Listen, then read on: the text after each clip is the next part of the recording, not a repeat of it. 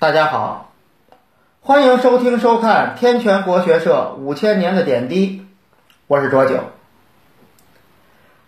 林暗草惊风，将军夜引弓，平明寻白羽，没在石棱中。这是唐朝诗人卢纶的《塞下曲》，说的呢是汉朝飞将军李广的故事。话说李广在边郡当太守，有一天半夜三更，闲着没事出来溜达，也不知道他溜达的是什么。反正在这林子里隐隐约约的看见，好像有老虎在行动，可把李广吓坏了。这得亏是我看见，这要不看见他扑过来，估计还没吃晚饭呢，拿我就当了夜宵了。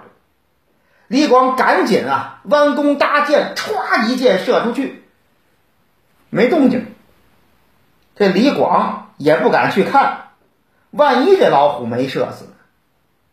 等第二天天亮了，才带着兵又到原地儿一看呢，这箭射在了一个老虎形的石头里面。李广要我还有这能耐呢，能把箭射进石头里。他又射了好几次，但是再射呀，这箭射在石头上，当弹下来了，当弹下来了，再也射不进石头里了。把吃奶的劲儿使出来，也射不进去了。为什么？这可是有道理的。我觉得是这样。半夜三更那会儿，李广觉得有老虎，那么他的生命安全就受到威胁了。他意识到了危险，那么这个时候呢，能够把自己的潜能激发出来。这就像说相声说的：“攀登珠穆朗玛峰，后面跟一大老虎，是个人都上不去。”就这意思。极度危险的求生欲望的支配下。能够激发出超越自己原来能力几倍的这种潜能，李广就是，所以当时这一箭射石头里了。等到心情平复了，没有危险了，心平气和再来，这就没戏了。那么这李广，估计好多人对他都有所了解，知名度很高。起码您看《水浒》还有个小李广花荣呢，也是因为善射，像李广一样。所以这李广那在中国历史上知名度算是比较高的。但是这李广呢，一辈子郁郁不得志。王勃的《滕王阁序》里有一句话叫“冯唐易老，李广难封”。既然说到了，先提点说一下这冯唐。冯唐啊，汉文帝时候就出来当官了，当的是郎官。这郎官大概当时啊，他是叫中郎署长，就是汉文帝的侍卫班长。按说跟皇上这么近，这对将来发展很有好处。但是这冯唐啊，性子直。当时这个匈奴经常骚扰大汉帝国的边境，大汉帝国呀为这个是不胜其扰，但是当时的国力又没法组织大规模对匈奴的反击，所以汉文帝总是感慨：“你说我这个朝代，就是我现在所处的时代，怎么就没有廉颇、李牧这样的名将，让匈奴不敢入侵呢？”别人都不说话，就觉得这是陛下呀对我朝没有人才的一种惋惜乃至谴责。说你们怎么都不成才呢？领导提出批评意见了，谁敢随便说话？冯唐敢。冯唐说了一句：“陛下，您也别觉得好像我朝就人才凋零，你对大家呀不满意。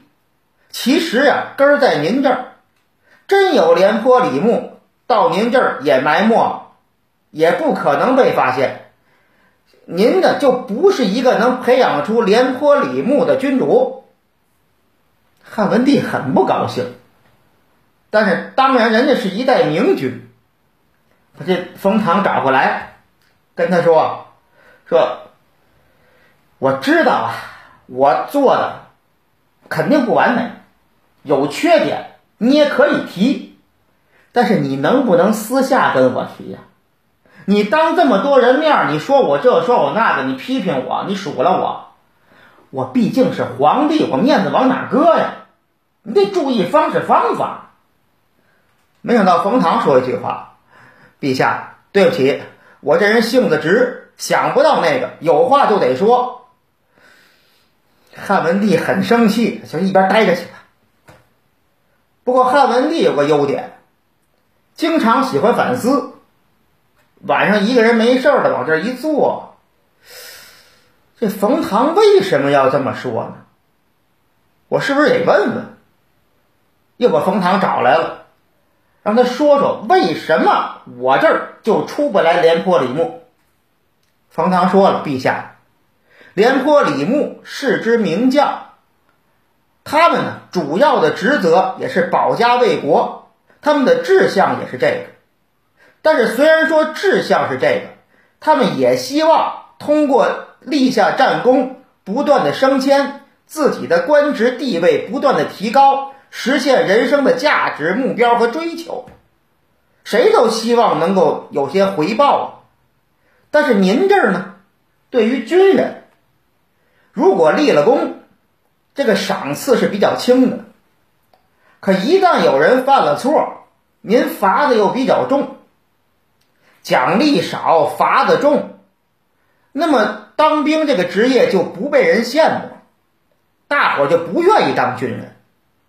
真有廉颇、李牧，他们压根儿就不想当兵，他们的军事才能怎么能体现出来呢？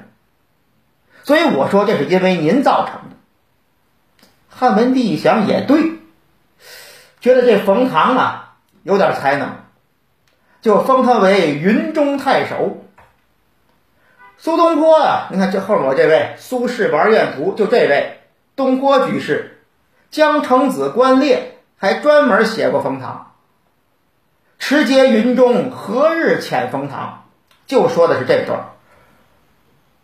按说到了云中太守、地级市的市长了，再往前，这仕途应该是飞黄腾达、不断升迁了吧？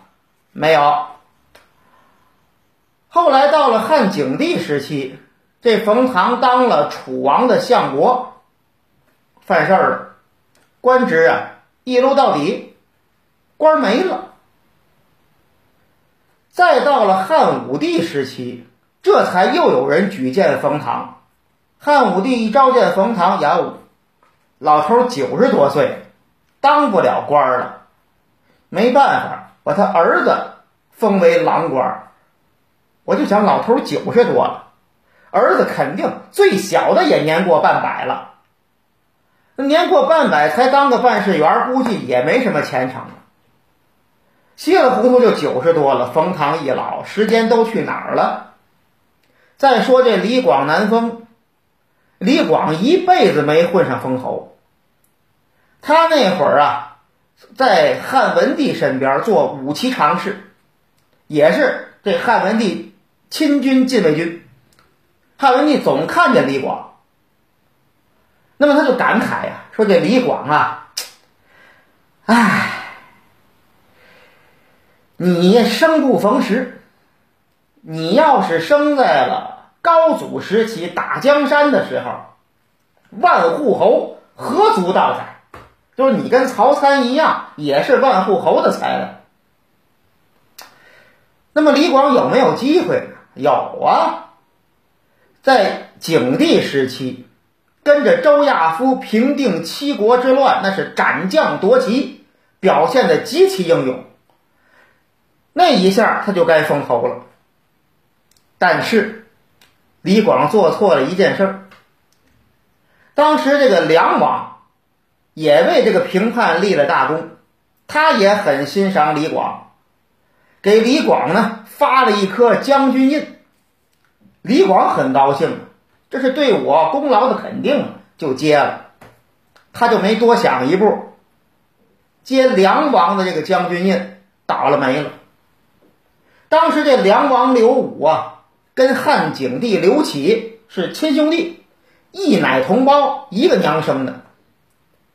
所以汉景帝他妈就憋着呀，这个景帝，你百年之后别传给你儿子了，传给你亲弟弟吧，就希望梁王继位。这汉景帝呢，别扭，不愿意给弟弟，还是愿意传给自己儿子。但是老娘说话呢，又不能置之不理，只能先虚应着，先对付着。将来有什么事儿再说，但是他就膈应自己这亲弟弟。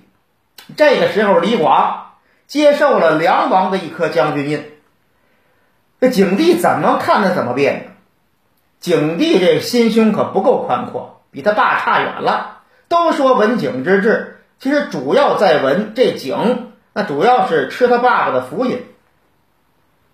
这汉景帝手下那周亚夫就死在这个时候。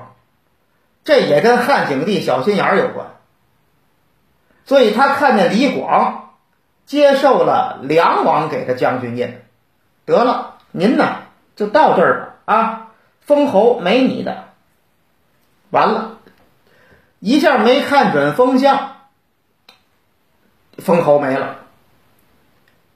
后来到了武帝时期了，这个这个李广啊。因为接受将军印带来的这个厄运差不多了，又有机会了。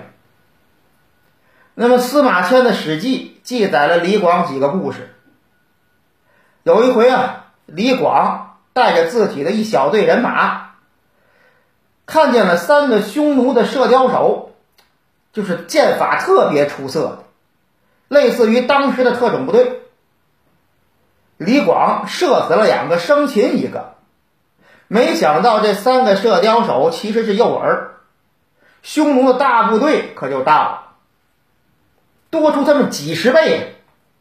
当兵的一看将军，咱跑吧。李广说：“你看看对面，咱跑得了吗？”那那怎么办？李广说：“别着急，别着急，都下马歇着啊，歇着。”大伙儿都愣了，这。人家匈奴大部队来了，咱不跑，咱还下马。人家冲过来，咱上马都来不及呀。李广说：“别管，下马歇着，把头盔摘了，弓箭搁一边，展现了一个悠哉悠哉的状态。本来匈奴一看汉朝这一小队人马，就憋着把他包了圆了，但一看这意思，也嘀咕。”他们怎么显得这么闲在？没看见我们是怎么着？一想，这难不成是有大队人马在别处埋伏？他们诱导我们吃掉这个鱼饵，然后要全歼我们。匈奴人也害怕，双方就这么对峙。到后来，匈奴人啊派了一个侦察兵过来看看。李广一看他来了，翻身上马，啪一箭又给射死了，然后接着下马还歇着。匈奴人更嘀咕了，就是不敢上前儿。李广一看差不多了，告大伙儿上马，别撒开马玩命跑，慢慢悠悠溜达，就一点一点往回走，匈奴人就没敢追。李广把这一队弟兄。安安全全、完完整整的带回来了。所以你看，李广呢倒是有些个胆识，但是汉武帝一朝跟匈奴打了无数的仗，李广还是没有能够有封侯的机会。所以这个王维也有诗啊，叫“卫青不败由天幸，李广无功袁术基”。这事儿所就说李广啊，点儿背。光是点背的问题吗？好多人喜欢啊，就历朝历代都有贬卫青捧李广，现在也有研究说了，你看啊，这卫青这么打压李广，这就让李广没法立功。但是咱们看看记载李广这几个事迹。公元前一百二十九年，汉武帝派四路大军，啊，这不是公元前，这是之前的事儿，反正派出四路大军呢。然后这个啊，就公元前一百二十九年，没错，四路大军出击匈奴。卫青那边直捣龙城，拿下了匈奴祭天的金人。李广这边呢，全军覆没。李广还让匈奴给抓了。李广受伤昏迷，让匈奴抬着往回走。李广突然半道上醒了，一看自己让匈奴人抓了，没声张，然后瞅了一个机会，匈奴人不注意，突然跃起，一脚把离他最近的一个匈奴人从马上踹下去，顺势一边上了马，一边夺过那人的弓。这匈奴人没反应过来呢，李广拿出两支箭，叉叉两箭，又射死了两个匈奴兵，一拨马跑回来了，很厉害，这大侠型的人物了。但是您看，李广竟是这样的事迹，这是在建立在他全军覆没的基础上啊，最多就是把一小队人能带回来，能立点这个功。后来呢，跟着卫青又出定襄，这回李广在后军，好像是没有什么立功的机会。大伙儿都说呀，卫青打压李广，这是公元前一百二十三年的事儿。那么再说又两年，公元前一百二十一年，这回啊分路出击，李广和那个通西域的张骞一路。李广呢走的比较快，张骞来晚了。李广的四千人让匈奴左贤王四万人给围了，十倍于敌的兵力。李广一看，让大家把弓都拉满，都对着外面，但是不要轻易的发射，因为咱们箭有限，咱们只要严加戒备，匈奴人也不敢轻易靠前儿。李广自己用那大黄弩，那是当时的重量型的武器，类似于现在的战斧导弹。用这大黄弩射死了好几个匈奴的军官，匈奴真不敢靠前儿，这狙击手啊，斩首行动。所以双方这么耗着耗了一夜，第二天张骞带兵才赶到，这才解了围。李广是无功无过呀，就这一趟白去。张骞呢，因为迟到了，免官，贬为平民百姓。你这又没立了功。那么又过了两年，公元前一百一十九年了，这是李广最后一次为了封侯而努力。又是卫青要带兵出击匈奴，汉武帝觉得李广老了，别去了。李广坚决要抓住机会。去吧，结果又李广带这支部队迷路了，又到晚了。那么迷路就属于犯了，你迟到了，犯军法了。卫青一看也挺难处理的，就派了一个军法官呢，类似于军事法庭的调查员，可能岁数不大，一小年轻，到李广这儿核实情况。李广不高兴，说五年六十有余。终不能复对刀笔之力。就说我这么大岁数了，让一小年轻到这儿审我来，问我这问我那，我不干。于是拔剑自刎，死了。所以纵观李广这一生啊，反正后来在对匈奴的战斗当中，他没有一次能凑够封侯的这个杀敌数量。我觉得这汉朝这个封侯的。审核制度还是相对客观的，当然，除非你要出身高，或者你们家上辈儿立过功劳，你要有这个，那你很轻松就封侯了。但是你没有呢，你就得靠着战场上一刀一枪杀敌立功，只要攒够了人头，你也能封侯。你看李广他弟弟李蔡，名声不如他哥哥，最后封了侯了。人家达到数量，最后还当了当过一任丞相，当然死在丞相的相位上，咱不说了啊。所以李广，你别管是运气不好，还是什么，你反正是你没有凑够数量，是没法封侯的。而且这不光是卫青的打压呀，李广独立带兵迷路啊，或者跟后续部队脱节的，或者是全军覆没、陷入重围的，净这个事儿。史记也说李广啊，带兵比较随意，也没有什么前军后军的阵势，而且走到哪儿看有水草，直接扎营，也没什么计划，而且扎营之后呢，这个警戒也不是很严密。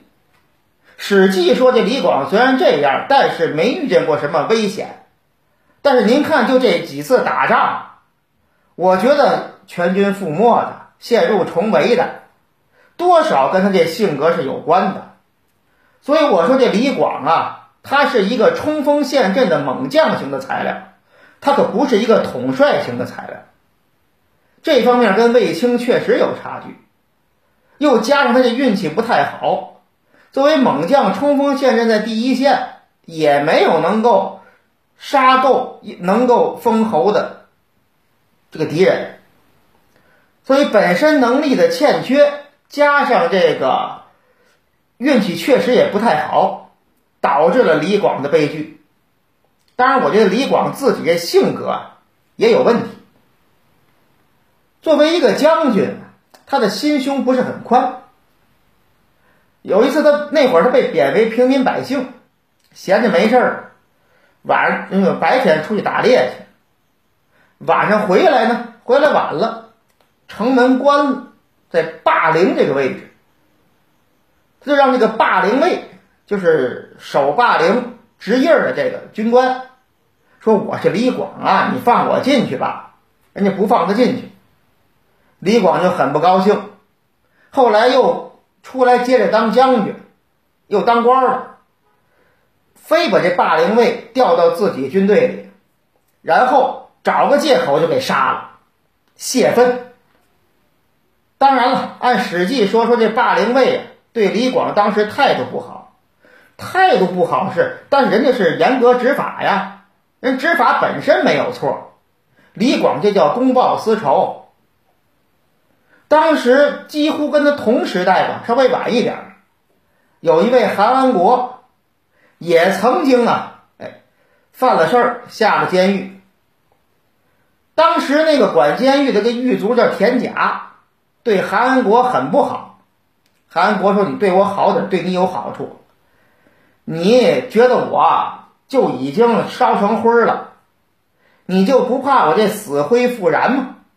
哎，各位，“死灰复燃”这成语就打这儿来的。但是田甲不知道，田甲乐，“死灰复燃”，你这死灰真能着起来，我也撒泡尿把它浇灭。结果后来人韩安国真又出来当官了，田甲可吓坏了，直接就逃亡了。韩国派人给他带话，说你要回来，一点事儿没有；但是你不回来，我杀你全家。自己想。田甲只能回来磕头认错。韩国问他：“哎，怎么着？尿不尿？你尿吗？你现在尿，你尿一个我看看。”然后跟他说：“哎，你觉得就你这样的人，我值得没事报复你吗？”所以后来对这田甲还都不错，挺照顾。所以这个就真的假的吧，展现的心胸是相对宽阔一点。这个李广呢，就有点小心眼儿了。所以这样的性格呢，也很难说让他能够真正的啊。跟这个其他人，跟或者同僚吧，能有一个很好的关系。小心眼儿的人，大部分是不喜欢的，所以这也跟他不能封侯有关。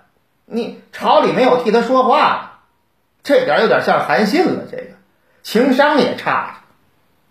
所以这李广啊，我说这个不能封侯，与其责怪周围，责怪环境，责怪什么制度。第一个，先想想自己有什么缺点。我觉得我们每个人呢，面对了一些挫折，这一些个这个现在啊，我们总是不能够如愿。与其怨天尤人呢，不如反躬自省。这是我的一个观点。